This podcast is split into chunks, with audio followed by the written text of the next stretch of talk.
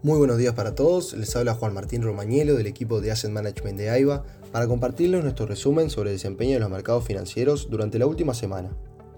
La semana pasada los mercados accionarios continúan con el comportamiento negativo y la volatilidad que caracteriza estos últimos meses. Fue una semana marcada por la acción del precio de compra descenso, venta repunte. Los inversores se enfrentaron a preocupaciones sobre una desaceleración económica y las perspectivas de un mayor ajuste monetario, mientras que los minoristas señalaron el creciente impacto de la alta inflación en los márgenes y el gasto del consumidor.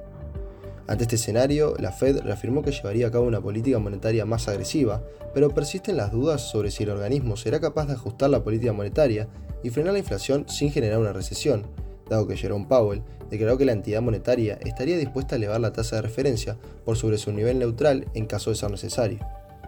En cuanto a datos económicos, en los Estados Unidos, el indicador líder Empire Manufacturing de mayo retrocedió 11,6 puntos por debajo de las expectativas del mercado. Lo anterior se dio a su vez junto con los primeros indicios de una eventual nueva ola de contagio de coronavirus en Nueva York. En Europa la inflación de la zona euro se estancó en un nivel récord, con lo que los rendimientos de la mayoría de los bonos europeos suben a medida que los operadores aumentan las apuestas sobre el endurecimiento del Banco Central Europeo. Asimismo, la inflación del Reino Unido subió a su nivel más alto desde hace 40 años. Por el lado de Asia, en China, indicadores de consumo y producción alcanzaron su peor nivel desde la pandemia, dadas las estrictas cuarentenas.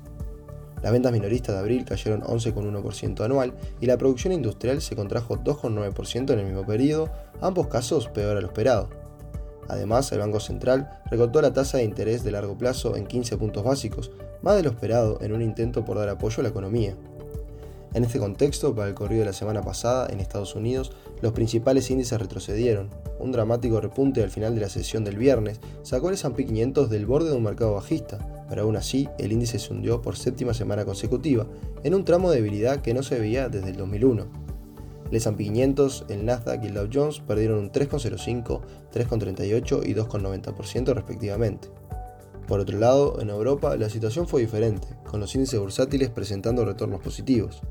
El Stock 600, el DAX alemán y el FTSE 100 inglés avanzaron un 0,79, 1,01 y 1,54%. En Asia los resultados también fueron positivos, con el Nikkei japonés ganando 2,50%, el Shanghai Stock Exchange un 3,49%. En el plano corporativo han reportado un 95% de las empresas del S&P 500, con un crecimiento promedio de las utilidades del 9,4%, desacelerándose luego de crecer casi 32% en el último trimestre del 2021 y siendo lideradas por el sector energético y de materiales. En Europa ha reportado un 86% de las empresas del Eurostock 600, presentando un crecimiento de utilidades promedio del 11% y con sorpresas en sus resultados en torno al 10%, siendo lideradas por el consumo básico, el servicio comunicacional y de materiales. Por el lado de la renta fija, la tasa de interés se debatió entre los niveles actuales, en donde el 3% para el caso del bono del Tesoro estadounidense a 10 años parece ser un techo, dado lo incorporado en los precios. En este sentido, la curva de rendimiento se aplanó, con el spread entre la tasa de 2 y 10 años cayendo a 22 puntos básicos desde los 28 puntos básicos anteriores.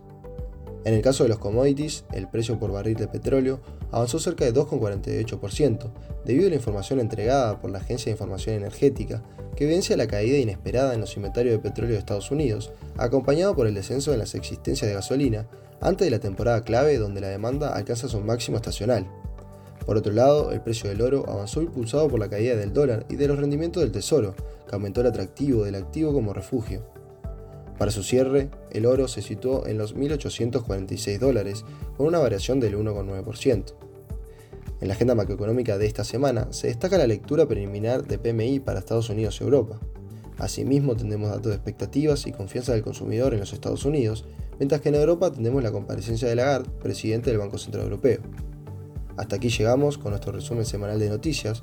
Cualquier consulta o comentario adicional, no duden en contactarnos a nuestra casilla Meme Support. Muchas gracias.